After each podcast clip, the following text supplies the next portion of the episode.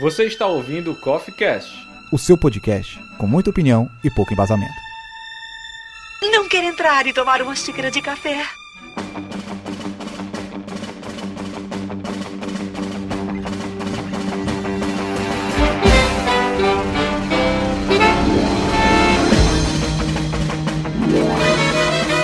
E aí galera, sejam bem-vindos para a gravação de mais uma edição do Coffee Cast. Esse que é o melhor podcast da sociedade, reunindo hoje o time de Coffeecasters para um episódio nostalgia. Para você aí que é nascido nos anos 2000 ou que teve sua infância nos anos 2000, a gente vai hoje rememorar um pedaço importante da sua vida. Queria que o senhor Dharma, que é o pai deste tema, explicasse para o nosso ouvinte do que, que a gente vai falar hoje. Olá, ouvintes. É, o tema de hoje ele faz parte de um tema bem maior, bem mais abrangente, que é sobre a programação da década de 90 e década de 2000. E hoje eu, eu escolhi a TV Globinho, né, que faz, fez parte da década de 2000, e a gente vai analisar algumas coisas sobre ela e também da, fazer uma listinha com os desenhos mais marcantes que foi é, pra gente. E já fazendo a minha entrada, aqui é o seu Dharma e eu acho que eu sou o único que, que gostava da, da, da abertura de Digimon com a Angélica. É, aqui é a Harley Quinn e eu não perdoo a Fátima Bernardes. Aqui é Alessandro Santos Zé Ninguém e eu apoio a Camila, a Harley Quinn também. Maldita Fátima Bernardes. Aqui é Elisandro Anjos, o grão-mestre, e somos todos garotos sonhonhocas. Olha, eu não peguei essa aí não, não peguei essa referência aí não, Capitão América. Não pegou? Ah, você não, você não é uma criança dos anos 2000. Você não é. Ah, cara, mas aí você quer que eu me lembre de tudo também. É, essa coisa é bem no começo do, da TV Globinho, cara. Eu não, não lembrava disso, não. Você é noob. Você é noob dos anos 2000. É isso que você é. Ele é Nutella. Ele é um Nutella. Nutella. É, ele é anos 2000 Nutella. Mas, mas é isso. Ó, falando outra coisa, a Angélica não é TV Globinho. Só para explicar para você, o programa da Angélica acabou É, nos anos 2000. Para você ouvinte, vai rememorar alguns momentos, provavelmente, de muita diversão da sua infância depois da vinheta.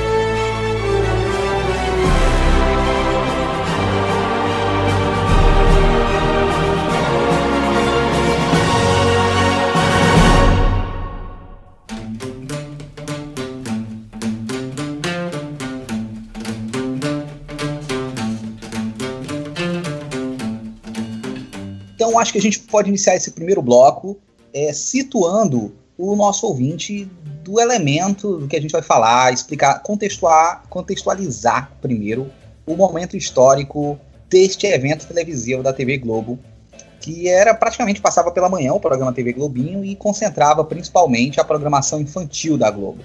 Então queria que vocês, qualquer dos participantes aí, explanasse para o nosso ouvinte o que foi este fenômeno da televisão chamado TV Globinho. Bom, é, a TV Globinho, né, a origem dela, ela tá ligada com um programa chamado Bambu Luar, é, que estreou em outubro de 2000, que ele era com a Angélica, ele era um programa de auditório clássico, aquele que tem as criancinhas, tipo Passa ou Repassa, o programa do show da Xuxa, né? E, e ele fazia parte de um, de um quadro, né, ele, ele era um bloco do programa também Angel Mix, que aí sim a, era famosíssima pela Angélica, que durou não durou muito não durou muito tempo, né? Antes de virar um programa independente. Inclusive a minha frase de abertura é do Bambu Luar. Quase que eu canto, quase que eu canto a música de abertura do Bambu Luar. Cara, eu nunca vi esse programa na minha vida. Assim, nunca, eu nunca ouvi falar, velho. Eu nunca assisti. Eu não sei de nada desse programa. Uma Você bota pessoa que não assistiu Bambu Luar, uma pessoa que não assistiu Bambu Luar não merece respeito, cara. Não merece, não merece. O cara, o cara não, o cara não, não conhece Cavaleiros do Futuro. Cavaleiros do... o maior vilão da televisão brasileira, o Bad Tripper. o mal. Você lembra daquele boneco? Ai, ai. Aquele boneco. Eu vendo aqui na internet, o nome do vilão era o Senhor do Mal. Era o Senhor do Mal. Era um boneco feito de CGI ridículo. O CGI era pior do que o CGI do Chapolin? Muito. Assim, conseguia superar em muito. Ele era tão mal feito que ele mal feito parecia mal feito. É tipo Harry Potter, né? O mal feito feito lá, o mapa do maroto. Ai, meu Deus, tá bom. Vai, segue. Conta a explicação aí, seu Dar. Bom, continuando, né? A TV Globinho, ele, ele começou no Bambu Luar, no, no Angel Mix, né? Ele era um bloco à parte ali, onde passavam os desenhos, né? E ele ainda...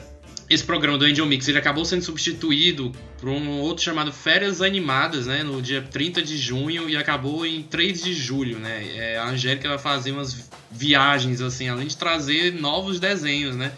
Um deles era o Digimon, que ficou conhecido por ela ter ficado dançando que nem a magia do Esquadrão Suicida lá.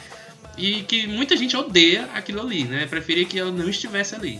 E odeia? Como assim que odeia? Ela, ela... Eu também discordo, discordo, porque ela fez um show naquela abertura, viu? Claro, o chapéu lá do seu Madruga ficou melhor nela do que no seu Madruga. Olha, e, e até, até defendendo essa abertura, eu digo pra você, quantas aberturas você lembra com vergonha até hoje? Raríssimas. A maioria das aberturas de animação você esquece. Ela conseguiu imortalizar essa abertura de memória. Se ela tivesse feito a mesma coisa com Dragon Ball, por exemplo, Dragon Ball era bom. Ah, meu Deus, vai começar de novo o Grão-Mestre. Ó, gente, tem cast de Dragon Ball, é, vão lá baixar e escutem, é, fazendo jabá aqui no meio do cast, enfim. E Dragon Ball já era foda sem a Angélica. A Não, música dela foi que ouvindo, melhorou né? o anime, né? Exatamente. Eu, eu, eu assistia pela música. Terminava a música, eu desligava. Ninguém quer ver o anime do Digimon. A gente via a Angélica dançando em cima do Agumon. Ah, caramba, em cima do Agrumon, né? Caralho. Pois é, aí assim, o- a TV Globinho ficou TV Globinho mesmo partir do dia 24 de dezembro de 2001, né? Sempre foi um, um dia antes do, do Natal. E era assim, ele era exibido segunda a sexta, né? Pelo período da manhã, porque tipo, teve épocas que tinha no sábado também, mas nessa época era só segunda a sexta, né? E, e era com a, com a Angélica, né? Só que depois, né, de 2002 a 2005, e- o programa ele sofreu várias alterações é, com relação aos apresentadores, né? A partir do dia 28 de outubro 2002, né? Ele, assim, saiu a Angélica e entraram o quê? Cinco mulheres, né? Que era a Fernanda de Freitas, a Stephanie Brito, a Graziela Schmidt, a Hélida Muniz e a Giovanna Tominaga, né? A Giova- Giovanna Tominaga é a que eu tenho mais lembranças, né? Que ela ficou um, mais tempo, assim. Pois é, em 2003 entraram novas pessoas, né? Como a Maite Piragibe, a Carol Dias, a Letícia Colim.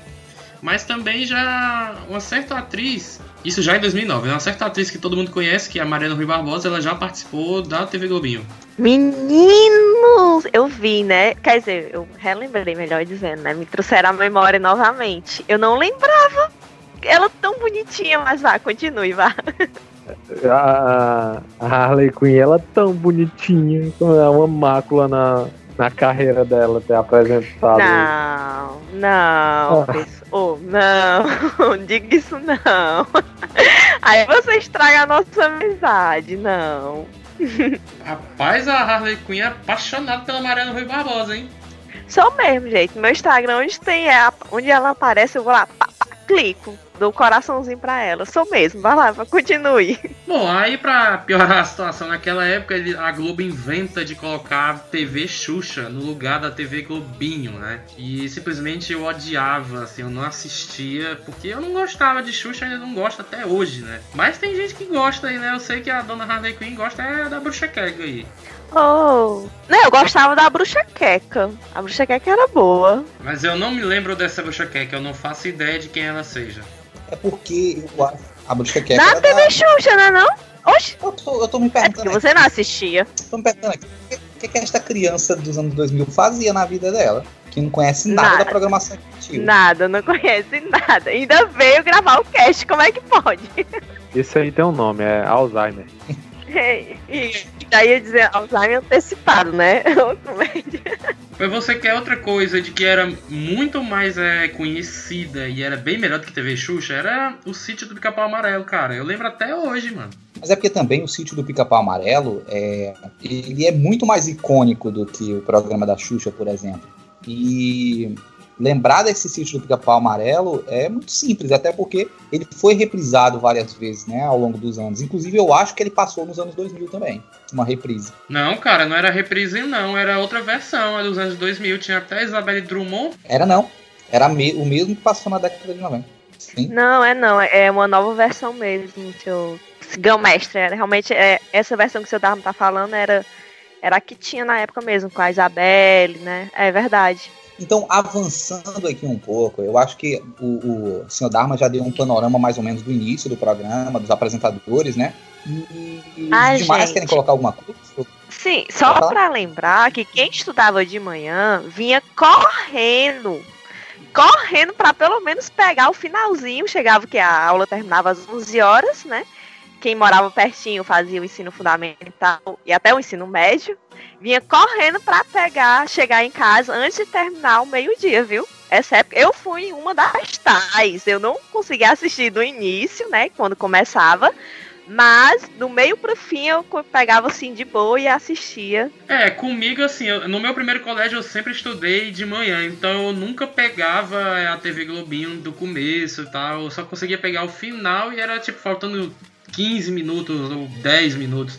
A não ser que eu faltasse por doença, né? Assim, aí dava pra assistir tudo. E era justamente na época do Digimon. Quando eu não podia assistir, eu pedia pra minha mãe pegar um VHS e gravar, né? Nós éramos meio que pioneiros dessa tecnologia. Aí ele disse, mãe, faz assim, assim, assado. Aí que eu chegava em casa, tava lá tudo bonitinho, tudo gravado, e eu lá era só alegria. É, eu, eu me recordando assim, a maior parte do, do- da minha infância foi na década de 90, né? Na verdade, os anos 2000 já era, já era meu período de adolescência.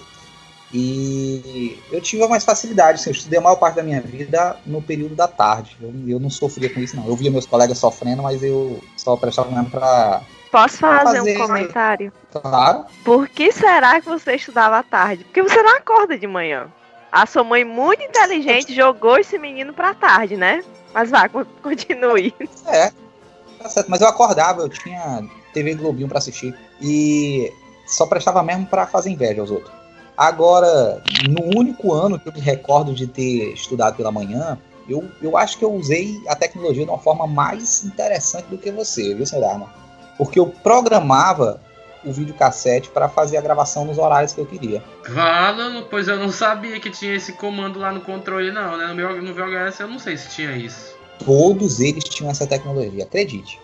Eu fazia qualquer videocassete gravar. Bom, comigo eu, eu, eu pegava a fita VHS, né? Colocava no videocassete, esperava o momento exato, né? De começar o filme, o desenho e apertava o botão do REC, né? Pra gravar. Mas eu não agendava, não, nem sabia que isso era possível. No começo eu fazia assim, aí depois eu aprendi a gravar automaticamente. Eu ia lá, programava o, o videocassete, botava o horário direitinho, porque tinha que ter o horário, né? Sincronizado com o horário da televisão. E ele começava a gravar automático. Comprava as fitas, gravei todo o, os episódios de Sakura Card Capture. E deixa eu ver qual foi o outro. E Pokémon também, eu gravei muita coisa do Pokémon. Mas, é, seguindo em frente aqui, avançando um pouco para a gente partir para o próximo bloco, vocês querem dizer mais alguma coisa em relação ao- às experiências de vocês? Zé Ninguém, como era Pois- pra você assistir a TV Globinho nesse sentido aí? Vocês conseguiam chegar no horário? Ou Harley Quinn? Eu, eu falei, eu não falei que chegava às 11h30 e corria, pegava até meio-dia. Acho que quem não falou ainda foi o Zé. Ninguém. Eu ia dizer que eu estudei sim no período da tarde, né? Mas eu já tava um pouquinho maior, então eu já tinha que ajudar minha mãe em casa, então eu não tinha tanto tempo pra assistir assim.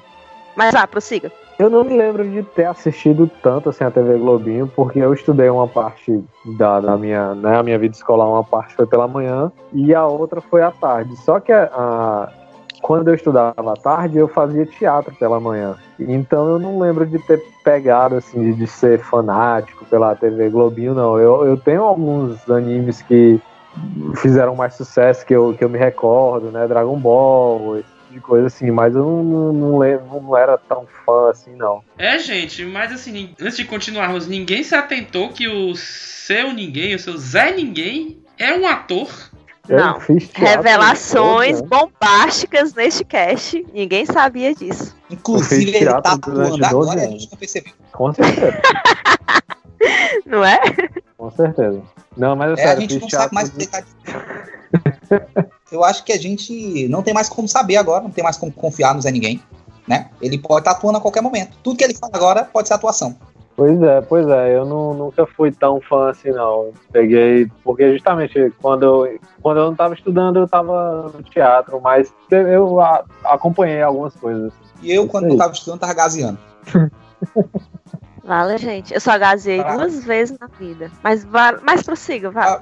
Para você ouvinte que não é aqui do, de Fortaleza, aqui do Ceará, que talvez não esteja habituado com o termo gasear, explica aí o que é gasear, você que é um expert, Zé Ninguém. Gasear é quando você vai para aula, né, você sai de casa todo fardado, com seu materialzinho debaixo do braço, você vai para aula e de lá você dá um perdido e vai para qualquer outro canto. Você não aparece no colégio, você vai, vai pra locadora de videogame, vai jogar, vai, vai passear no shopping, vai pro flipper. Vai só fazer nada do lado de fora da escola. É, ou então só fazer nada na calçada da escola. É você não ir pra aula, você se veste todinho, veste sua farda, pega o seu material, vai no rumo do colégio, mas não entra na sala de aula. Não, e se eu quiser ficar em casa, inventar uma mentirinha, uma dor de barrigazinha e tal, uma febre muito alta, tipo que nem Ferris Bueller. Ah, isso aí não é gasear, isso é, aí é mentir pra sua mãe e faltar. É. E você vai, é. você vai pro inferno. Você mentindo pra sua mãe, você vai pro inferno. Prosseguindo aqui, só para falar um pouco, as pessoas é, criticam bastante, aqui eu vou dar minha contribuição né, nessa etapa do cast pra gente ir pro próximo bloco. As pessoas criticam bastante o fim da TV Globinho e a Fátima Bernardes, né? Teve até essas brincadeiras aí na, na abertura. Porém, é, eu queria ressaltar que é o seguinte: o fim da TV Globinho não está relacionado ao programa da Fátima Bernardes, vocês sabem disso, né? Não, não sabia não. Eu achava que era por causa, sei lá, audiência e tal. Porque, assim, o que a gente teve foi que no decorrer dos anos 2000, já talvez depois também, na década já de 2010, a gente teve um acirramento no país de um debate maior sobre a publicidade infantil, sobre propaganda infantil. O CONAR, que é o órgão que regula, a gente quer dar publicidade aí, né, Zé Ninguém? A gente tem mais é proximidade. Ele começou a bater mais forte em cima dessa publicidade infantil, chegou a proibir, vetar muitos comerciais infantis e veicular esses, esses comerciais na televisão. Não podia, por exemplo, aquelas propagandas do Hot Wheels, ou aquele compre batom, seu filho merece batom. Tudo isso passou a ser considerado antiético, passou a ser considerado amoral, porque a criança não tem plena consciência para poder lidar com a propaganda como um adulto vai conseguir lidar. Não tem uma formação psíquica que faça com que ela tenha defesas, né? Então o que, que aconteceu? O Conar barrou a propaganda infantil, os investidores que faziam né, a propaganda pararam de, de fazer propaganda, fazer comercial, e as televisões começaram a entender que não valia mais a pena ter uma programação infantil. Porque a programação infantil só existia para vender boneco, para botar propaganda. Eu lembro que eu queria muito um boneco do Max Steel e do, dos Elementors também, né? Eu sempre pedia pro meu pai e ele sempre dizia: não, na, na, na volta a gente compra. E ele nunca comprou, não. É, e é isso, sabe? É causar esse efeito numa criança que ela vai ver, ela realmente vai querer, ela quer o boneco, ela quer o brinquedo. Aí ou das duas, ou o pai vai ficar pobre e não vai conseguir fazer nada, ou então você vai criar uma criança que vai ter desejos, vai ter uma relação com o consumismo que talvez não seja saudável. Então, o que acabou com a TV Globinho foi o fim da, da propaganda infantil, foi a, assim, essa consciência maior social de que criança não é para estar tá consumindo. Aí tem o descaramento da televisão aberta, por exemplo, de entender o seguinte: ah, se eu não vou mais vender boneco, se eu não vou ganhar mais dinheiro da, das empresas né, de brinquedos, não vou mais manter programação infantil. O que eu acho que é extremamente problemático, né? Porque você tem televisão, a televisão, acho que só quem manteve foi o SBT, né? E acho que a TV, é. a cultura. E mantém sei. ainda, né? Porque o SBT ainda passa. Pois é, porque, eu, é porque o, Silvio, o, o Silvio Santos, ele, ele é é meio fora assim de, da, da caixa quando se, se fala em, em, questão de publicidade, né? Porque Sim. como ele é o, ele é o dono da, da emissora, então ele faz o que ele quer. É, a, a, gente tem como exemplo disso a, o Chaves, né? Que, que ele bota no horário. Não, não. Mas, tipo, a, a grade dele a galera costuma chamar de, de grade flutuante, né? Que é, numa semana tá passando uma programação à tarde e na outra semana já é totalmente diferente. Então ele faz do jeito que ele quer. Então até hoje ele, ele mantém a, a, a, programação infantil, mesmo que aquilo ali não vá dar um retorno financeiro para ele. Mas tá lá, é dele, ele bota do jeito que ele quiser. Essa questão do Conar que o grão-mestre falou, não acabou só com a, a TV Globinho, né? Ela acabou com muita coisa dos anos 90, assim, que acho que o seu Dharma talvez nem lembre, que na, é, é um Nutella aí, não, não É viveu nessa milênio. época. Pois é. Mas, tipo, antigamente a gente tinha. é, não, não vou lembrar qual era o, o- o salgadinho que vinha o, o- os Tazos. Na Coca-Cola vinha aqueles gelocos, gelopósitos. Aí responsabilidade Pois é, tão grande que eles botavam uns brinquedinhos, uns brinquedinhos de animal dentro, assim, tempo da criança morrer engasgada. Não, Aí- não. Não tinha como a criança morrer engasgada, sabe por quê? Porque a primeira coisa que ela fazia era procurar o bonequinho. Depois que ela ia comer o xilito. Às vezes ela nem comia o xilito, ela queria só o bonequinho. Pô, É verdade, amiguinho, é eu tô falando por, por experiência própria, sabe? De quase morrer com um elefante na garganta. Não, elefante, é, é um velho. caso sério. Então vocês estão me dizendo que é por causa do filme Conner com Nicolas Cage que eu não tenho mais TV Globinho. É o Conner mesmo. E, pelo amor de Deus, tu não sabe um negócio desse. Deixa ele. Foi, o Nicolas Cage que proibiu. Foi o Nicolas Cage que proibiu a propaganda. A piada do Coné foi boa. Porém, Rogério, Não, tá doido, cara. foi ótimo. Pior, foi a pior piada que já teve aqui na, na, na Sociedade do Café no Coffee Cast, cara. A pior É. piada. Maculou esse episódio pra sempre. E, é, e só pra encerrar, eu queria só encerrar dizendo que a gente teve muitos avanços. Eu concordo aí com, com o Zé Ninguém, por exemplo. Ah, essa, essa revisão da forma como se fazia publicidade infantil, ela acabou com muita coisa. E recentemente a gente tem visto retrocessos, né? Porque, por exemplo, há pouco tempo a gente teve uma discussão fortíssima em relação a umas palestras que o Felipe Neto e esses youtubers estão fazendo agora, né? Porque a publicidade lutou muito para tirar é, o, a, a, é, o- a Coner, o Conar e, e as pessoas, né, os ativistas dessa causa, lutaram muito para tirar isso da televisão. Porque, por exemplo, você tinha coisa absurda, você tinha propaganda de criança fumando é, cigarro de chocolate. É um negócio despirocado a década de 90 É. sabe? A, a- década de 90 você não, você não viveu a, a década de 90, você sobreviveu a ela. Quem não morreu naquela década, assim, tem 40 anos aí de garantia. Mas, fechando o que eu ia dizer, recentemente essa, essa discussão ela ressurgiu porque, assim, na televisão isso foi resolvido, mas o debate hoje migra para o YouTube, por exemplo, que esses youtubers mirim que aparecem, é, essas campanhas de unboxings, né, que os youtubers estão lá abrindo presente, faz o mesmo efeito que antigamente tinha na televisão. O retardado lá tomando banho de Nutella, essas coisas, né? Então, para que a gente possa perdoar a Fátima Bernardes, o verdadeiro responsável pelo fim da TV Globinho foi o Nicolas Cage. É isso. O Coné. Ah, Mas eu, sabia que essa piada ia ser boa. Eu sabia, cara. Meu Deus, caralho. Só outra coisa que foi pro saco é, com essa história aí do Conar foi aquela propaganda da. Eu não lembro qual era a cerveja, mas era que usavam um, um caranguejinho, um siri. Não lembro, era um sirizinho que ele mostrava a bunda e né, né, né, né. Pois é, isso aí. Não, ali, ali foi ícone. Ai, meu Deus.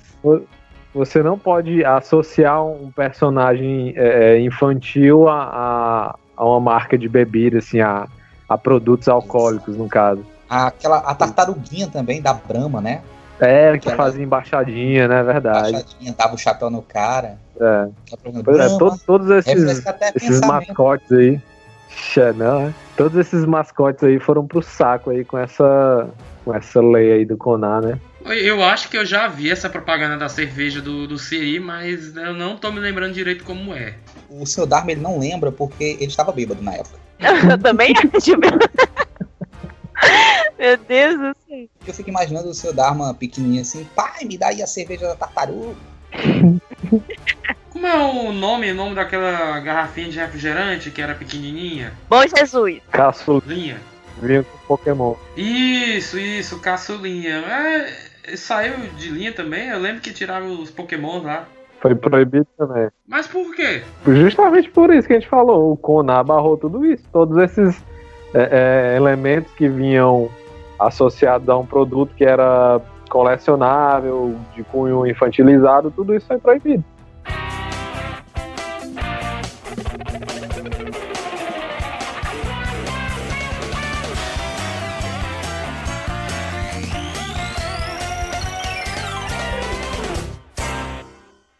Bom, entrando em outro tópico da, da pauta, que era justamente sobre aquela polêmica dos desenhos mais violentos que passavam na TV Globinho, como Dragon Ball Z, ou com desenhos que tinham monstros que eram chamados de demônios. As pessoas diziam que o desenho era do demônio, no caso era do Yu-Gi-Oh!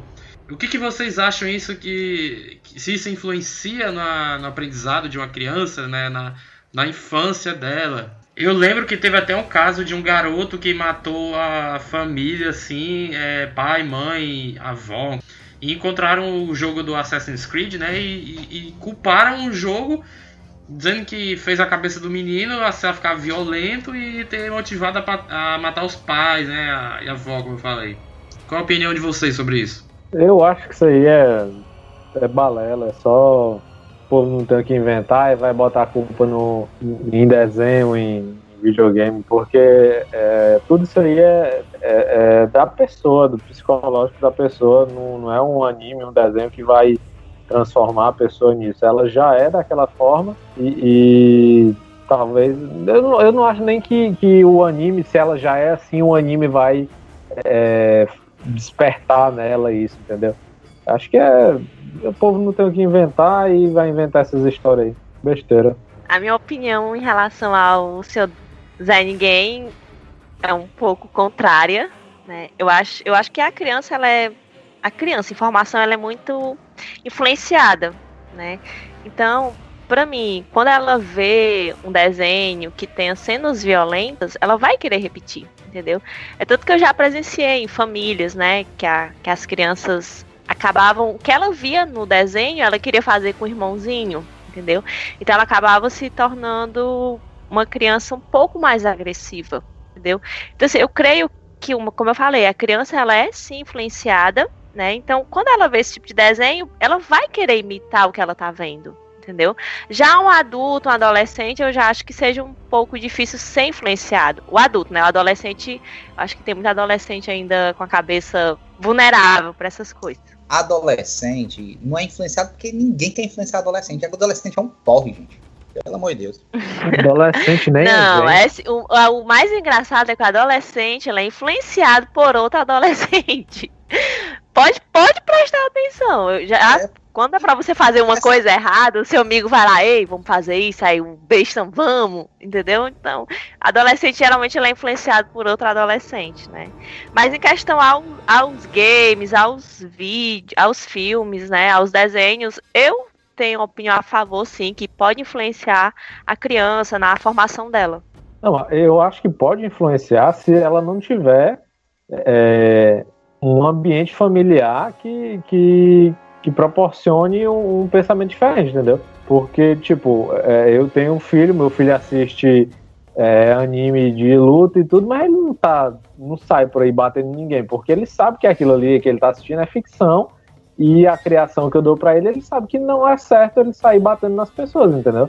Então acho que é, é talvez influencie se não tiver um, um, um acompanhamento de um adulto que, que mostre que não é, que não, não é daquele jeito, entendeu? É, sempre é, por esse eu... lado, eu concordo com o que o Zé ninguém falou, né? Assim, o ruim é porque nem todas as famílias elas são bem estruturadas, né? Tem algumas famílias que não tem pai, não tem mãe, né? E as crianças às vezes crescem sem essa estrutura familiar.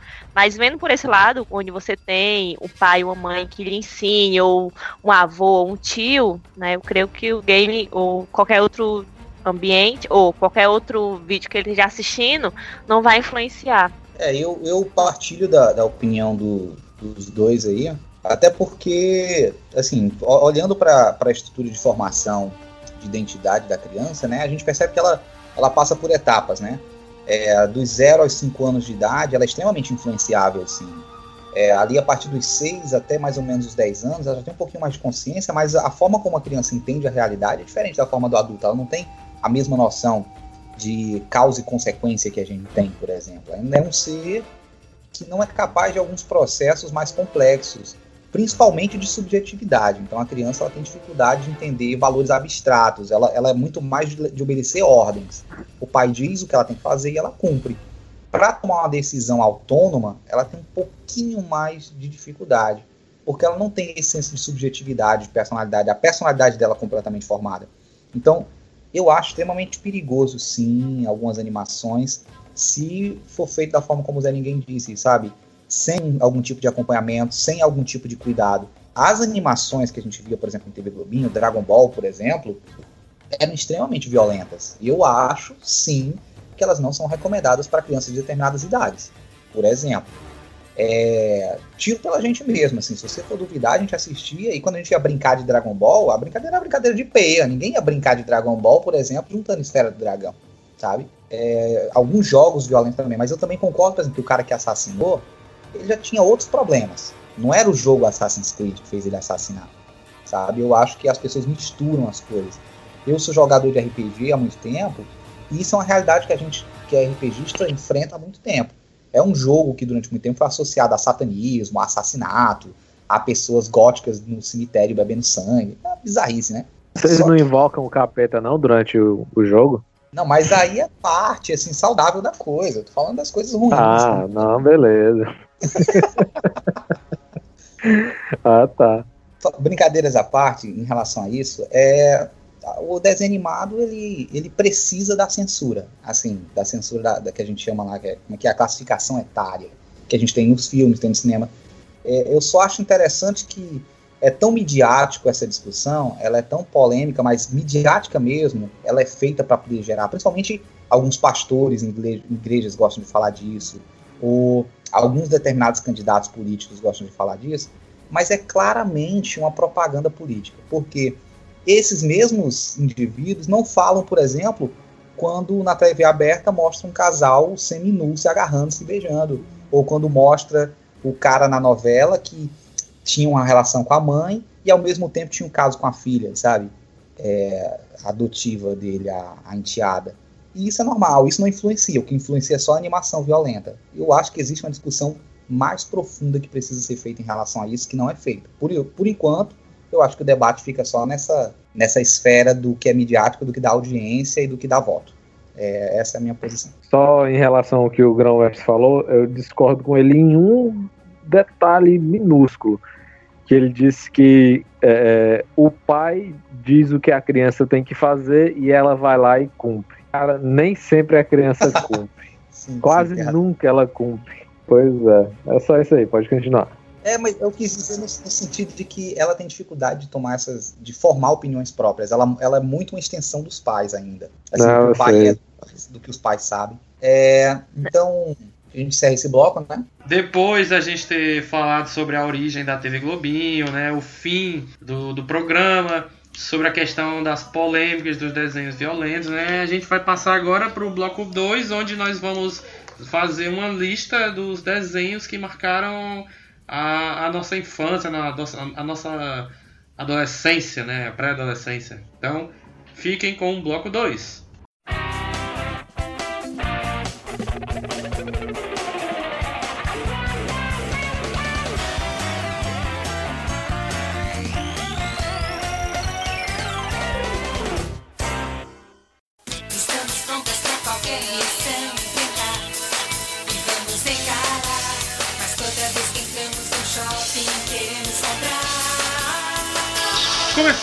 Bloco 2 do cast de TV Globinho, nós vamos começar aqui com as nossas listas dos desenhos e a Harley Quinn fará as honras. Comece, Harley Quinn. Eu espero que não seja o que vocês escolheram, mas eu escolhi três espiãos demais. Tipo assim, esse daí eu era. É tipo assim, pernas pra que te quero, entendeu? Eu chegava em casa assim. É, qual é o nome daquele negão que corre, hein? O Bolton, como é? Aquele que Oh, faz a corrida. Sai Paul. Pronto, meu filho, eu passava dele. Eu vinha assim, voada, sabe? Correndo mesmo pra assistir. Que é a história lá da Sam, da Alex e da Clover. Que eram três jovens que trabalhavam numa agência, na OP, né? Lá em Los Angeles. E é, eu era encantada, eu era apaixonada pela Clover, né? Claro, a, tipo assim, a Patricinha Hum, quer dizer que você seria a Clover, é? Logo ela. Seria. Seria e, e, tipo assim, como eu fazia o ensino médio, eu tinha mais duas amigas, que era a Milena e a Nag Lee. O pessoal chamava ela de Nag. Né? E a gente brincava, né? Dizendo que eu era a Clover, a outra era a Sam e a outra era a Alex, né? Então, realmente, tem, tinha até essas besteirinhas na época da infância. É, e que eu pude pesquisar aqui pro Cash foi algumas curiosidades, né, que eu não, que eu não sabia, que eu acho que vai favorecer aos nossos ouvintes. seria o quê, gente? A mesma dubladora da Sam, né? Que é a, a Ruiva lá, é a mesma dubladora da Mandy, que é a rival da Clover. Entendeu? Então, tipo assim, a, uma. É sério? Sério, uma, a mesma dubladora ela fazia as duas, os dois personagens, né? Que era a Sam e a Mandy. E eu não sabia. É, eu achei também bem engraçado que a música lá da abertura, né, que foi traduzida para o português, estamos prontas para qualquer missão, enfrentar. Oxe, eu adoro essa música. Ela. E vamos encarar. Mas toda vez que entramos no shopping, queremos comprar. Ela é muito legal essa música. Isso. É, existe sim essa música, né, na, lá nos Estados Unidos. Ela foi composta pela artista Mom Baby, né? E o engraçado é que essa música, ela não é tão, como é que eu posso dizer, agradável de ouvir, né, em relação à música, a música que foi traduzida aqui para o nosso português, a música a música na versão inglês, ela tem algumas conotações sexuais, entendeu? A sua letra completa. Eu assisti o vídeo no, no YouTube. É, tipo assim, é muito exótico, sabe? É muito, muito, muito louco, né? Então, quando eles trouxeram para o português, eu fiquei assim, vala meu Deus, essa é a música do inglês que trouxeram para o português. Então essa era a minha, o meu desenho. Eu realmente gostei. Até hoje, até ano passado, eu reprisei. Eu lembro que na Netflix tinha, né? Não sei se ainda tem, mas a Netflix tinha, então eu saí passando para assistir os episódios. Anteriormente, acho que ano retrasado, eu entrei no YouTube, saí procurando os episódios para me assistir, entendeu? Então é um desenho que eu gosto bastante. Eu meio que já esperava que você ia utilizar Três Espiões Demais como seu desenho. Até porque ele até já foi mencionado no cast de gênero da espionagem. Inclusive, ouvintes, é, tem convidado direto de Portugal nesse programa. Vão lá escutar que tá muito legal, tá muito engraçado. Sushi, abraço. É, o Três Espiãs Demais, ele era um desenho que eu gostava muito, só que até então eu, eu, não, eu não gostava muito de, de desenhos que tinham personagens femininas é, no centro, assim. Por favor, não, não me chame de machista nem nada assim, é porque não me atraía, não é que eu não gostava. Tanto que quando eu vi o Três Espiãs Demais, nossa, eu amei de paixão, velho, amei mesmo. Muito foda. Gente, é porque, tipo assim, esse traz a representatividade da mulher, entendeu? É, tipo assim, é um desenho que são três meninas que elas vão lá, mete a porrada nos vilões, né? Tem o Jerry, que, que é tipo o mentor delas, né? E o Jerry e tem a. Como é o nome daquela robozinha, Davi? Que agora eu esqueci. A Glass, Glad, é? Glad, né? O nome da robozinha? É Gladys. Gladys, né? Tem a Gladys, entendeu? Então, assim, eu acho que o único personagem masculino é só o Jerry, né? O único personagem masculino. O resto, até a Mandy, a inimiga delas, né? É uma, é uma mulher, entendeu? Então, assim, é um, um é um desenho assim, muito bom de assistir. Eu particularmente gosto, eu rio das besteiras, entendeu? Claro que tem algumas futilidades em relação a, a Clover, se apaixonar por todo o carinho, né? Gente, mas eu me identifico com ela, mas não é nesse ponto, tá? Meu coração é de pedra. mas É. assim, eu gosto dela porque ela chega e fala e não tá nem aí, entendeu? E a, a outra já é mais inteligente, né? Que é a Sam que não é muito meu forte, né? Eu sou muito esperto, né?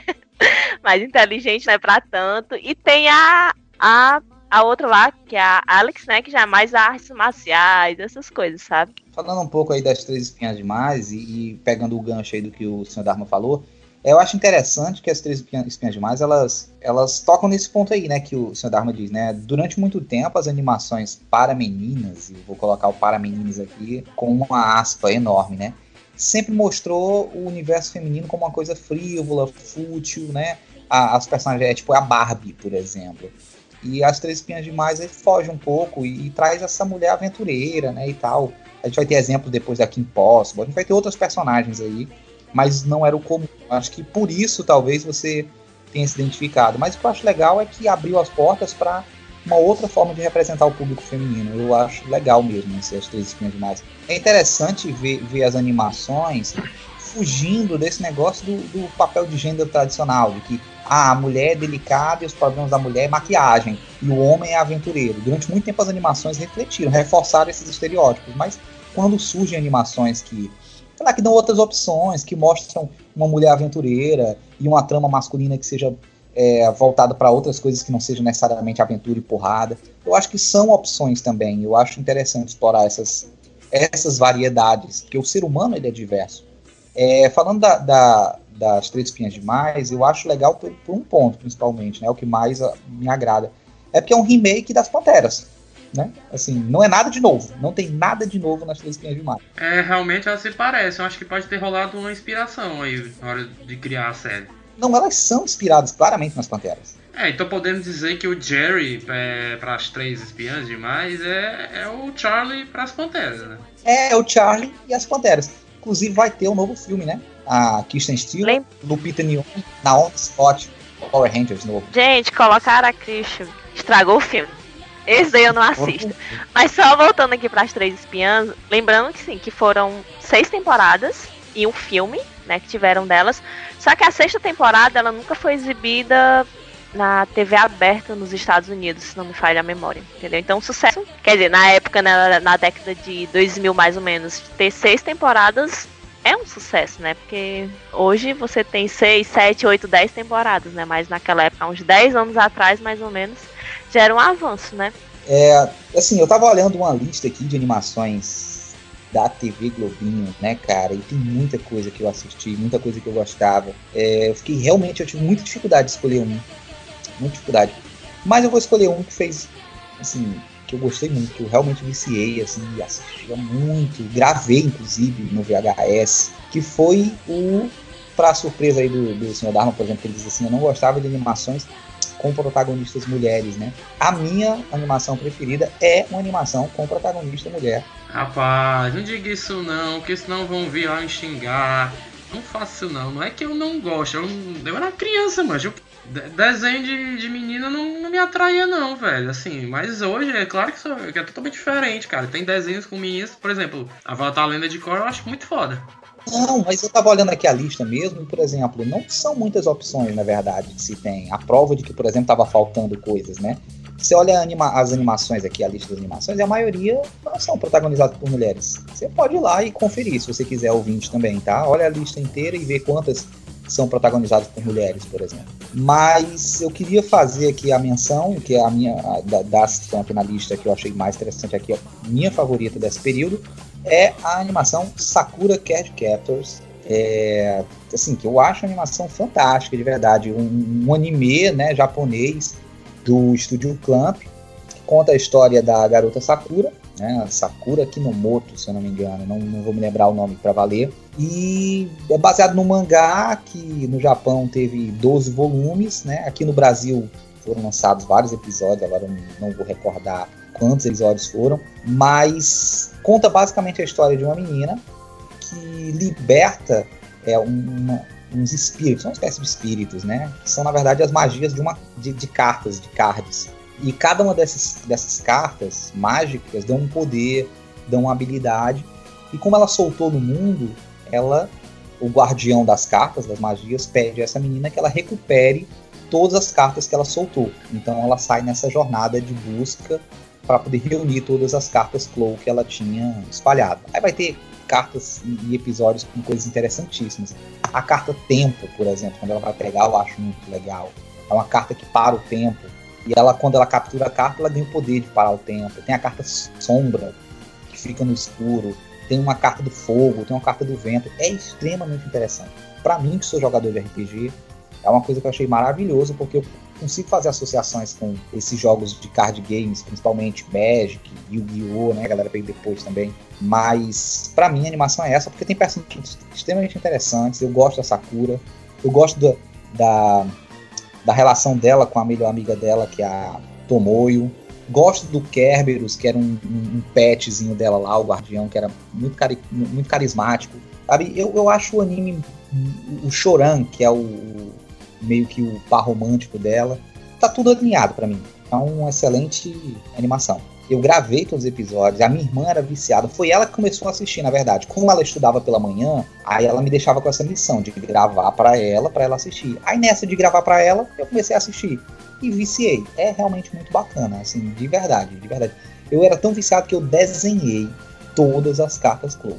Todas, todas, todas, todas. Olha só, o seu grão-mestre. Você, você ainda tem é, esses desenhos? Eu, a gente gostaria de ver. Acho que até colocaria link no post. Não existe mais. Porém, ia ser interessante É, uma fazer. Mas Sakura Card Captor, pra mim, é assim, é o- a melhor animação que eu vi na TV Globinho. Fiquei, fiquei em dúvida, por exemplo, porque tem, eu, eu gostava muito daquele Homem-Aranha, mas esse aí eu posso deixar pra, pra década de 90. Gente, o Homem-Aranha, eu, eu gostava daquela meninazinha. Oh, meu Deus do céu. Ah, eu esqueci. Não, não, não, não, não, não fale nada não. O desenho do Homem-Aranha dos anos 90 era a minha escolha pra falar agora. Não, não, desculpe, vá, fale, fale. Tá bom, então. E o outro que eu achei interessante, que eu quero só fazer menção rosa, é a, a série do Star Wars, a Guerra dos Clones, né? As Guerras Clônicas. Ah. Ah, sim, eu conheço essa série de Star Wars. Ela passou bem no, no final da, da TV Globinho. E eu admito que era bem legal, sabe? Eu até achava divertido. Demais, pelo amor de Deus, é fantástico, assim. É melhor, inclusive, do que, o, do que os filmes prequel. Essa série, ela melhora os filmes do George Lucas. Muita coisa que ficou subentendida, que ficou ruim na, no filme, eles explicam e desenvolvem melhor nas seis temporadas que tem essa série. Mas é isso, Sakura Cat Captor é a minha escolha.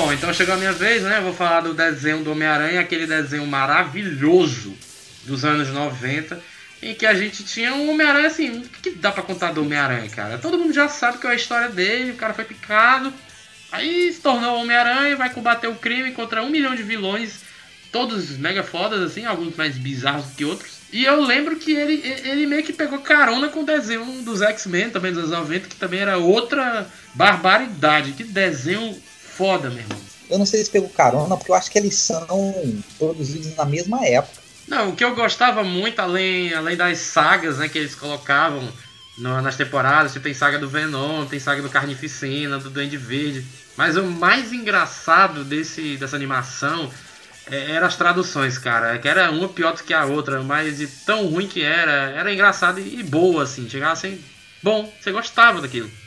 Né, por exemplo, o, o- o Wolverine lá que ele aparece, ele era chamado de Lobão, cara. Lobão! E eu dizer outra coisa. E, e- e você, você acha que Lobão, Lobão é um nome ruim? Você tem que ver como eles chamaram o Demolidor. Sim, cara, o Demolidor, ele era o atrevido. Atrevido. Cara, mano, tu não sabe o que é isso, mano. Atrevido. Jesus, que tradução horrível, meu.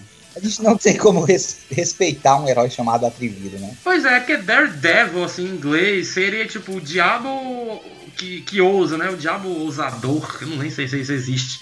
Mas seria essa a tradução livre, né? Mesmo que eu prefiro Demolidor, né? Mancha, cara, e engraçado que ele chega todo sério, né? Pro Peter Parker, pro Homem-Aranha e fala assim: Me chamam de atrevido.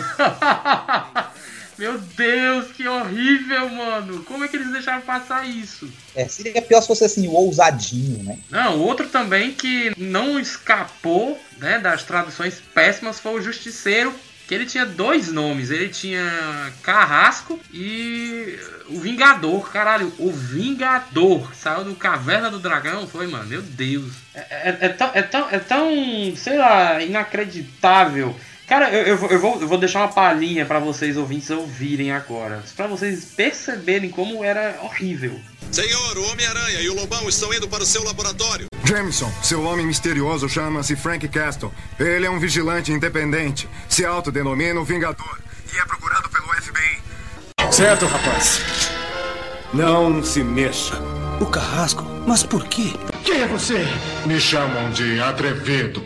O que eu gostei, teve muita participação especial, né? Teve o Quarteto Fantástico, teve o, o Blade, cara. O Blade.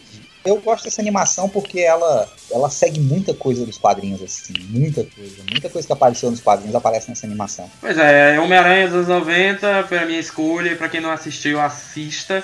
E seu Zé Ninguém, a sua escolha agora. Qual é o desenho?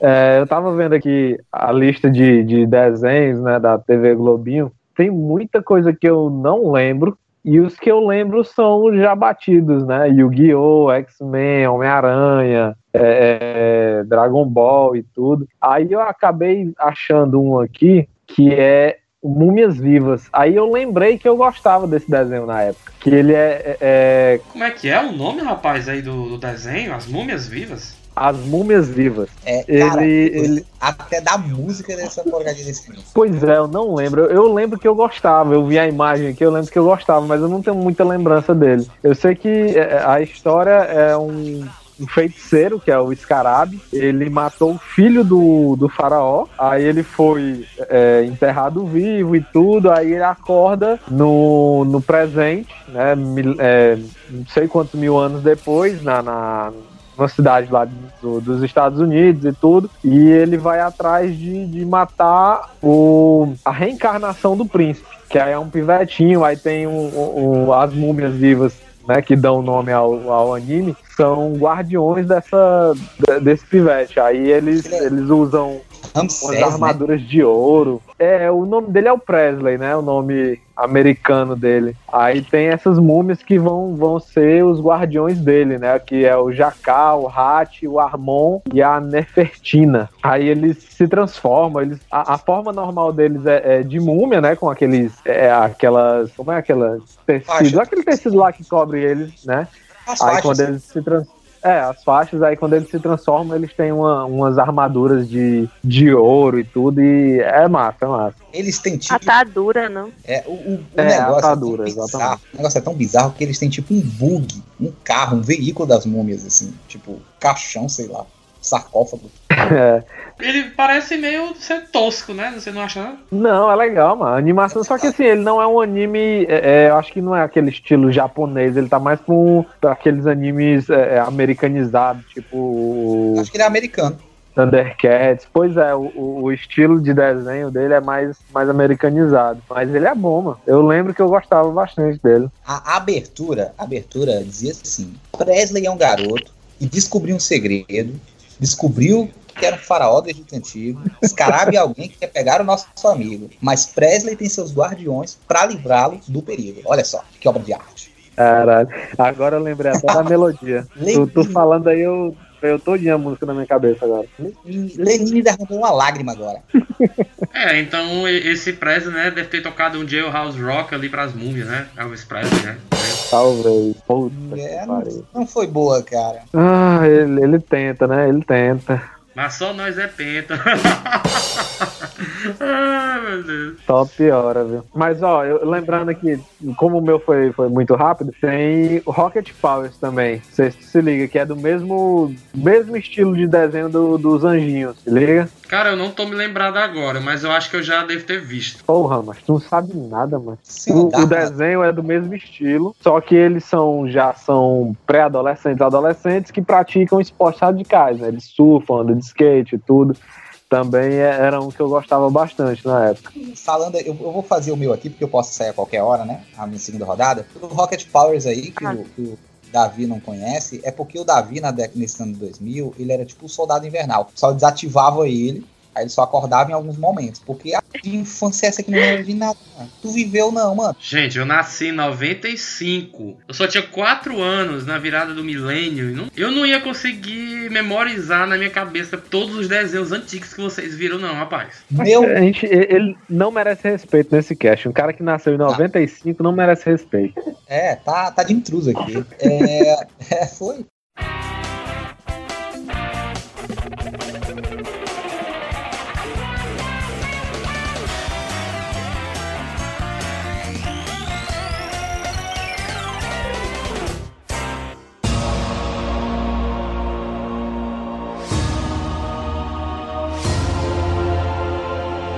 A minha segunda animação pra gente avançar nesse podcast. E, cara, é muito difícil. Eu, tá- eu fico olhando a lista aqui, eu fico enlouquecendo. Mas essa aqui merece, assim, não, não, não pode ficar fora, não, porque falar de animações que saíram na TV Globinho e não citar Avatar, a lenda de Aang, é um pecado.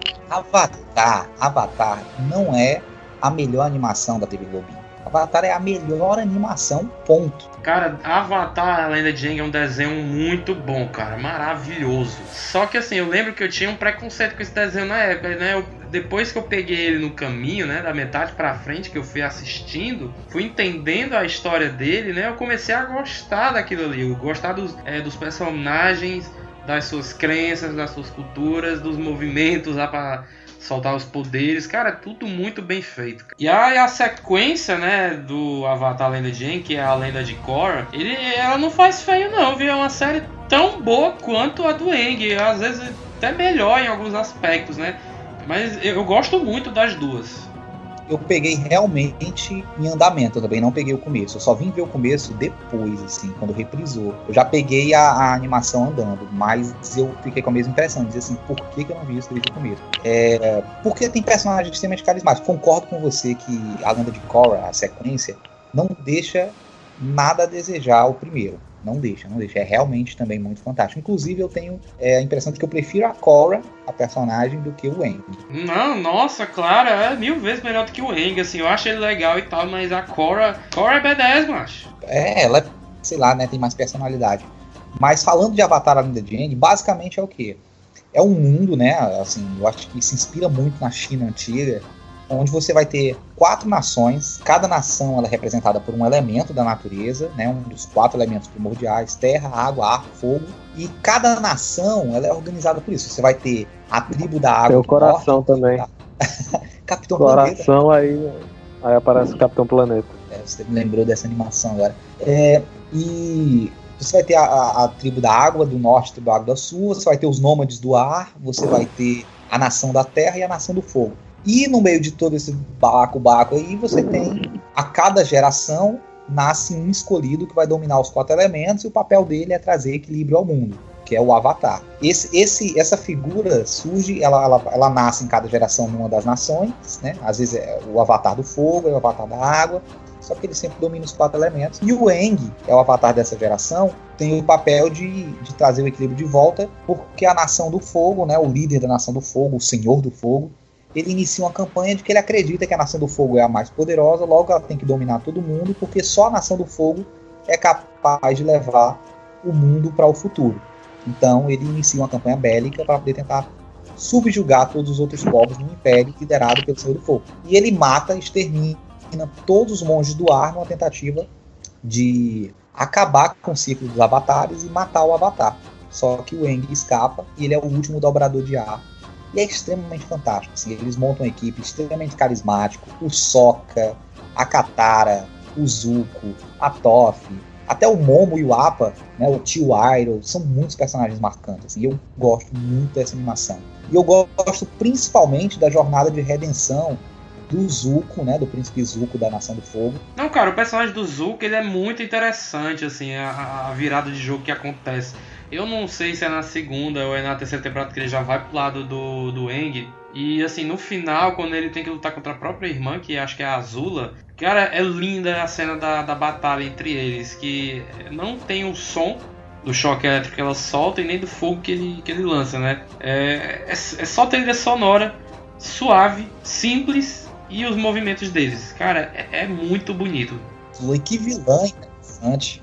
É muito boa. Gente, é, é, muito boa. Os movimentos da, dos nômades do ar, né, da tribo do ar, ele é baseado na arte marcial chinesa, que foi criada em 1800, que é chamado Bagua. Já os movimentos da tribo da água, eles, é, os produtores se basearam no Tai Chi, que o Tai Chi é o quê? Considerado um estilo de defesa. E além de ser considerado um estilo de defesa, ele é mais praticado pelas pessoas que querem estar em um estado de relaxamento. Ele é considerado também em relação à longevidade, né? Então, aquelas, é, tipo assim, associada à longevidade, quem pratica esse esporte. E tem também a Nação do Fogo, ela é utilizada, os movimentos que eles utilizaram foram o Kung Fu Shaolin, que é o Kung Fu da arte marcial, com diversas vertentes, e o mais conhecido que a gente tem é o Karate Ki, é, que é no filme Karate Ki, Karate, Karate Ki, Karate, Karate Ki, Karate Kid. Cara crachá, cara crachá, cara crachá, cara crachá. Né? Que o meninozinho utiliza lá o, essa arte marcial do Kung Fu. Daniel Era Sam. só isso, gente. Sim, mas eu acho que é uma contribuição interessante, porque eu tinha lido isso em algum lugar, eu só não sabia quais eram as artes marciais. É, é. E pra fechar, eu, eu queria dizer que assim, eu acho Avatar a melhor animação de todas, assim, porque ela é muito completa. Eu acho que o Sr. Dharma e Harley Quinn trouxeram dois exemplos, né? A animação, os movimentos das, anim- das lutas e os movimentos da animação de modo geral são muito bem ilustrados, cara. Assim, é, naquele cast perdido aí no, no Flashpoint, né? O cast sobre o mercado de animação, acho que a gente fala disso também. É, um dia o ouvinte vai saber como é essa discussão. Mas, na época, nosso querido Mago Supremo disse pra gente que era animação, não era anime. Não, mas o cast não tá perdido não, o grão-mestre. É, ele tá lá, é o cast de Caverna do Dragão. Pode procurar, ouvinte. Tá lá, pode confiar em mim. E fechando, né? É, a trilha sonora é maravilhosa. A animação é maravilhosa. As lutas, é, se você vê a animação, acho interessante que cada um dos dobradores faz um estilo de movimento e você reconhece a dobra dele pelo movimento. Você vê o cara movimentando, você diz, esse cara é dobrador de terra, esse cara é dobrador de ar. É muito fluido, assim, eu acho fantástico, fantástico. E a trama é uma trama madura, sabe? O enredo, o roteiro é muito amarradinho. As coisas que eles começam lá atrás casam direitinho no final. Não é aquele tipo de animação que vai improvisando no decorrer, tipo Harry Potter. É, as é, não é aquele tipo de história, aquelas histórias toscas assim que, enfim. É, Gente, é, só complementando, porque o, sim, o Grão-Mestre tá falando sobre o roteiro, né? É, eu vi aqui que, tipo assim, o processo que eles levavam para entregar o roteiro, desde a criação até para ele ser finalizado, levava nove meses, né? Para ele poder entregar todo o trabalho. Pronto, gente, Daí essa era isso.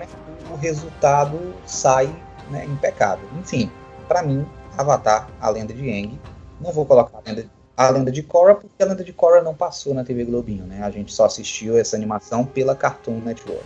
E, e falando, é, só, só fechar aqui mesmo, né, falando dos, dos personagens, assim, ele traz personagens extremamente carismáticos e, como eu ia dizer, né? é, destaque pra mim o Zuko e também gosto muito do, do humor do por exemplo. Bom, então a minha, minha segunda escolha de desenho era a animação do Máscara, né? Que eu gostava, gostava muito. E eu, eu acho que. Eu não lembro se era de 94. Não, o filme era de 94 e eu acho que o desenho é de 95. Sim, foi depois. Pois é, eu, eu, eu adorava, cara, as enrascadas malucas que o, o Máscara fazia, né? Assim, eu não vou dizer nem Stanley Ipkiss, né? Porque o Stanley Ipkiss era um bobão. Era um Máscara que roubava a cena todas as vezes, né? E achava, eu achava hilário quando ele frescava com aquele, aquele cara que tem uma cabeça lá cheia das perninhas, né? Eu não lembro o nome dele, não. Tu lembra, o Grão-Mestre? Lembro, lembro sim. Era, o- era o Doutor Pretórios. Sim, cara, era o Pretórios. Era foda demais, que ele toda vida ele sequestrava aquela namoradinha lá do. A amiga, né? Do, do Stanley. Mas outra coisa engraçada que eu gostava era aquele, aquela dupla de policiais que. Um era o Stallone total ali, né? A cara e até a dublagem. Era legal quando ele usava, quando ele usava a máscara. No cachorro, né? O, o Milo. É, cara, era, era muito engraçado que eles conseguiram até colocar no, no filme. Aliás, o filme é que fez primeiro, né? Desenho que colocou depois essa história da, da máscara no cachorro. Tem até uma curiosidade que a, a máscara, se não me engano, tem algum, alguma coisa a ver com o Loki. Eu não lembro direito como é que era, mas assim. Eu acho que era a máscara dele, uma coisa assim. Mas eu queria comentar é, sobre o Máscara, se liga ainda. Só pra fechar uma coisa. Eu tava lembrando que eu achava massa que assim, o fio, a animação era uma sequência do filme, né? O filme saiu em 94, a animação foi de 95 a 97. E a animação é, teve um derivado da animação que foi um, um jogo de videogame pro Super Nintendo, que era extremamente interessante, porque tinha essas maluquices do Máscara de de ficar girando, de usar um soco gigante, de usar umas armas bizarras, assim, uma porrada de arma. Era um, um jogo de, do, do, Super Nintendo muito legal, dentro do, do, da cidade lá do, do. E, e, dizer que o meu vilão favorito daquela animação era o Gosmento e Cara de Peixe. É maior cara de. Oh, meu Deus, assim. Aí tinha um cara de barro. Não, cara de barro é do Batman, eu não lembro direito agora. Mas tinha um que parecia o Solomon Grundy, né? Um Frankenstein, assim, da vida. Era legal, era isso, sabe? Eles, eles, eram tipo mutantes, né? E o Gosmento tinha uns poderes bizarros. E o cara de peixe não tinha poder nenhum, só ser chato. Aí ele ficava nadando no outro lá, era tosco demais. Mas assim, enfim, o Máscara, assim, eu gostava muito. Era um dos meus desenhos preferidos, assim, da infância. Você é ninguém? Diga. É alguma coisa a falar do Máscara? Ah, é legal. Anime legal, desenhozinho legal, mas não achava essas coisas todas não. Eu gostava mesmo, vou, vou furar a fila aqui. Eu gostava mesmo era do um combo, que era os, os episódios lá do, do Pato Donald, do Pateta e do Tico e Teco. Caraca, tique. Não, tô vendo não, é, é- é os episódios separados, tipo o do Pateta. Tem aquele episódio que mostra ele no trânsito, quando ele tá é, fora do carro, ele é gente boa e tudo, e assim que ele entra no carro, aí ele vira o capeta, mesmo é massa. Sim, esses desenhos do Pateta eram muito engraçados, cara. Agora, eu não lembro se a turma do Pateta era. Não sei se chegou a passar na Globo. Eu acho que passou, mas não sei se tem alguma coisa a ver. Os epi- esses episódios que são narrados assim do Pateta é muito massa. Tem um que é, é- tem um que é contando a história das Olimpíadas e tudo. Não é que eu ia dizer que a turma do Pateta não entra aqui porque era TV Cruz, era SBT. Eu eu não tô falando da turma do Pateta, tô falando dos episódios do Pateta, né? Tem o episódio que mostra é, o surgimento da- das Olimpíadas, aí tem o episódio dele jogando beisebol, é, tem um episódio que ele vai dançar no- no- numa festa. Tem é, muito episódio massa. Do, do Donald tinha um episódio que ele, ele ficava indignado com a abelha, cara. Ele passava o episódio todo tentando matar a abelha. É, eu, eu achava legal também, tu falou agora, Zé Ninguém, eu lembrei, que tinha um derivado do Tico e Teco, que era Tico e Teco e os Defensores da Lei. Não sei se você lembra desse. Que eles eram tipo detetives, né? Exatamente. Aí tinha um dois ratos com eles e uma mosquinha, não sei se tu lembra. Tô ligado. Eu não lembro quem é quem, mas eu tinha um que usava um- uma jaqueta estilo aviador, com chapéuzinho, aí o outro usava uma, uma camisa mais floral e tudo. é- Era massa também. É, aí tinha o, o- o- a Geninha, que era uma ratinha loura que andava com eles, né? Que era parte da equipe. O Jack, que era o grandão, o ratão, e tinha a mosquinha, que era o Zipper. Eu achava essa animação extremamente criativa também. E eu concordo, cara, que aquelas animações do Pateta, as, as do Donald eram muito legais. Mas as do Pateta eu achava interessante demais. É, vocês me lembraram agora, chega eu fiquei com saudade. Aqueles que eram a narração, né, cara? Putz, esse da, da- das Olimpíadas, cara, que fantástico, cara. Tipo assim, os Jogos Olímpicos começaram na Grécia Antiga. Aí mostrava um pateta da Grécia Antiga. Tipo, uma parada muito louca. E todo mundo era pateta.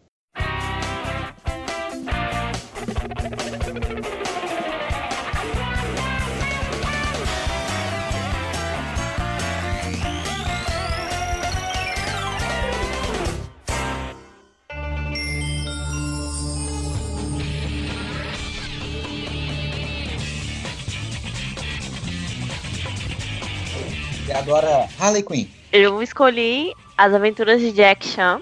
Ah, Que. Gente, isso daí Tava- eu. eu tava com dor no coração porque ninguém ia dizer isso. Na que conversa, menina? Eu separei um, um leque aqui. Eu só fui olhando aqui. Ah, isso aqui eu vi, isso aqui eu não vi.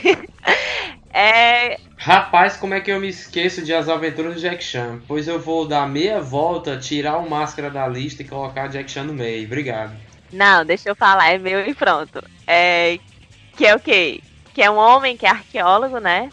Que é esperto, inteligente, né? Que é chamado Jack Chan. Por coincidência ou proposital, realmente o, o ator na vida real também é Jack Chan. Né? Que ele é especialista em artes marciais e descobre o início do desenho que tem um talismã, que esse talismã ele tem os signos do zodíaco, né, do zodíaco chinês, que cada signo ele representa um poder. É, tipo assim, muita nostalgia, né? Eu achava muito massa a Jade, né, a sobrinha dele, que os pais mandaram ela para passar um tempo com ele, eu não me recordo, para morar, que tinha a Jade e tinha o como é o nome do tio dele? Era o tio. Tio. Era só tio. Menina, A gente Não, só se aí- ele assim, ó. Pois é, quando ele começava a falar aquela frase lá, o, mo, o Mobu da Feitital, né? Não, não, sem falar nas outras frases, né? Que o Chan falava mal dia, mal dia, mal dia, mal dia. Aí o tio, mais uma coisa. Gente, assim, eram frases icônicas que realmente ficam na memória de qualquer criança, adolescente que esteja assistindo, né? Assim, foi um desenho que marcou bastante. Eu assisti, assim, assisti todos, não vou dizer que todos, mas que eu pude assistir na, na minha fase de desenvolvimento, eu tava assistindo, né? É, eu, pois é, eu não me recordo, talvez um dia sim ou não, não tenha visto, mas eu assisti. Eu lembro que na primeira temporada eram os talismãs mágicos, né? Do, do Zodíaco chinês. Aí na segunda temporada eu acho que eram algumas máscaras a ver com demônios. Errou! Assim, Deixa, deixa a Harley Quinn explicar a animação dela, por favor. Não, não, eu, eu ia acrescentar outra coisa, né? É, que eu achei bem interessante é que por mais que tenha o personagem do Jack Chan, não foi ele que dublou a própria voz entendeu? Ele teve outro dublador pra fazer a vozinha dele. E a questão lá do Tio Chan, Tio Chan, né? Tem que ir dizendo. A questão lá do Tio Chan era uma homenagem ao pai do ator, entendeu? Pra o ator não colocar o pai em si, ele foi e colocou a questão do tio Chan, né? Como lá no desenho. Eu, eu me enganei, Harley Quinn. A segunda temporada é sobre os irmãos demônios do Shendu que ele tá tentando tirar do, da dimensão dos demônios lá, junto com a caixa Panku. Terceira temporada, de novo, os talismãs. Só que, tipo, dessa vez são 12 animais que absorveram os poderes do, dos talismãs. Aí sim, na quarta temporada, que são a, as máscaras Oni, onde cada demônio, assim, toda vez que ele coloca a máscara né, na pessoa, a pessoa incorpora o demônio da vez, da semana. Ele tem os seus generais Onis, que são diferentes a cada máscara. Tem os Shadowguns, né? Que saem das paredes é, do chão, era, era bem maneiro. E na quinta temporada era o filho do Shendu, que era o Drago, né? Que ele queria absorver o Chi do, dos tios demônios dele, né? E para isso ele tinha mais dois capangas para ajudar ele. É, só complementando, como eu falei que o Jack Chan não quis ser o próprio dublador, né? É, já a Jade realmente era a sobrinha na vida real do Jack, né? Que fazia a dubladora lá da Jade do de, dos desenhos, né? Que a sobrinha do Jack era Stacy Chan. Acho que Como era só é? isso, gente. Repete não, assim, é porque. dela. A, Não, a repete só o nome Stacy. Chan. É Stacy Chan. tá fazendo hora sem ninguém. Stacy, Ei. então. Agora, agora Ai. uma coisa que eu sempre me perguntei é por que, que não fizeram o filme, né, mano? Do, da- de- desse, desse anime do, do Jack Chan. Tem, tem, tem esse filme do Jack Chan, mas tem assim, na minha cabeça que eu criei anos atrás, quando eu era adolescente. Não, na sua cabeça Ah, não presta. É, na sua cabeça Na tinha. sua cabeça Grande bosta. atormentada, uma, uma criança que nasceu em 95, não tem moral nenhum pra estar falando com a gente agora. É um Nutella. sua cabeça não presta, não.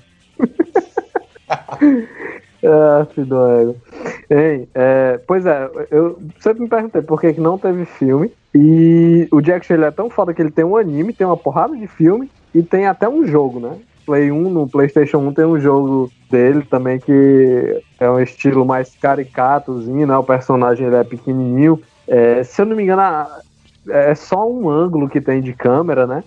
Mas é bem, bem legalzinho também. Divertido. É, eu tava vendo aqui, o desenho ele teve 95 episódios durante cinco temporadas e ficou exibido entre 2000 e 2005. Pois é, gente, Olha é um sucesso, né? Cara, eu acho o desenho do Jack Chan tão legal que vocês falando agora me deu vontade de, de assistir de novo. Eu também tenho essas vontades, mas passa toda a vida. É verdade, ó. A vida é curta, aí a gente tem outras coisas pra ver, né, cara? É, eu só queria dizer que o talismã que eu queria era o talismã do carneiro. Qual era esse que tu, tu escolheu aí? É o que dava projeção astral. Será que tu queria um poder inútil desse, cara? Porque é é relevante esse poder aí, velho. Iria, cara. Cara, se fosse pra eu escolher, eu escolheria o talismã do cachorro, cara. Eu queria ser imortal, velho. Agora vamos fazer o seguinte: cada um escolhe um, um- um talismã que queria ter na vida real. Zé Ninguém, qual deles você queria ter? Macho, eu não lembro nem de talismã, não, mano. Eu queria era dinheiro. Talismã não dá nada pra ninguém, não. eu não, não lembro nenhum dos poderes desse- de, de talismã, não, mano. Lembro que Tinha, tinha o coelho. O do coelho era o da velocidade, né? Você ia ser rápido. Não, não precisa ser rápido. Precisa de dinheiro. Zé Ninguém, Ai, meu Deus do céu. O meu, né? vou mandar aí a Diga, lista. diga. no- Tô mandando a lista aí no chat. Beleza. Eu queria o da cobra, que é a invisibilidade.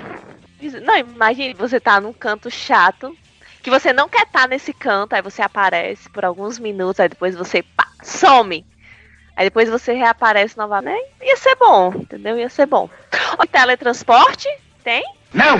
O meu seria da imortalidade, rapaz. Eu nem ficaria doente. Aí eu ficaria eternamente, imortalmente doente. Ficaria eternamente doente. É o Eu Deadpool. não morreria, mas ia ficar doente.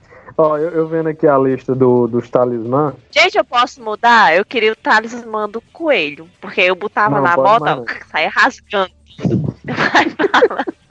vendo aqui Zé a, lista, a, a lista que foi mandada aqui no, no chat com os talismãs, né? Não tem nenhum que me interessa, ó, sinceramente. Eu quero dinheiro. Tem nenhum que dê dinheiro. não, é sério, não tem nenhum que interessa aqui não. Pode passar. Nem o levitação? O que, que eu vou levitar? Vai ser Pra um vou- super-homem, ó. Entendeu? Não. Olhar o mundo lá de cima, oxe. Ó, tem o talismã do dragão. Qual é o poder? Poder da combustão. Pra que, que eu quero combustão? Poder do rato. Poder ovo. da mobilidade a seres inanimados. Pra que, que eu vou dar mobilidade pra seres inanimados, mano? Não tem, não tem nenhuma função. Macaco. É, transformação animal. Pra que eu vou querer me transformar no animal, mano? Não, não tem, não tem nenhuma função que me interessa. Quero dinheiro. Quero dinheiro. você, ouvinte, vou deixar esse desafio. Vá nos comentários deste episódio, né, onde você estiver aí, ou então mande mensagem pra gente pelo direct no Instagram, ou por mensagem no Facebook, ou por e-mail, né, no coffeecast.gmail.com e diga pra gente qual seria a melhor animação da TV Globinho, tá, que você tem acompanhado, né, daí dos anos 2000. É, se você concorda ou discorda de alguma que a gente falou aqui, para você qual é a melhor. E fica aqui um segundo desafio, é qual era o seu talismã preferido de Jack Chan. Fica aí para você ouvinte esses dois desafios falarem pra gente. Então é isso, galera. Valeu, é nóis. Valeu, galera. Até o próximo programa. É nóis. Valeu, valeu. Show. Deus.